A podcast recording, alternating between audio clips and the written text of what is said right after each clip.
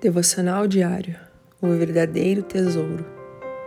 Também o reino dos céus é semelhante a um tesouro escondido num campo que um homem achou e escondeu. E pelo gozo dele, vai, vende tudo quanto tem e compra aquele campo. Mateus 13, 44.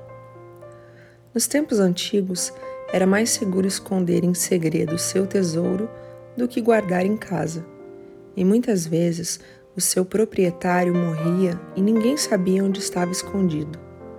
A parábola conta que alguém achou um tesouro maravilhoso em um campo. Vamos compreender algumas verdades escondidas nesta parábola. Por que o homem não tomou o tesouro, mas vendeu tudo para comprar o campo? Porque ele queria o direito legal sobre o tesouro escondido naquele campo. Muitos cristãos querem alcançar as bênçãos à sua maneira, mas a verdade é que para Deus os meios para alcançar os fins importam. Porque ele precisou vender tudo?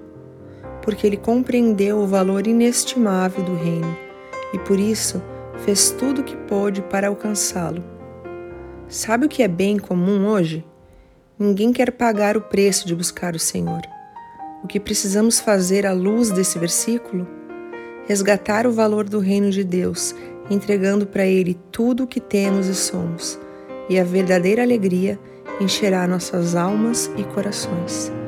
Deus te abençoe. Pastora Ana Fruit Labes.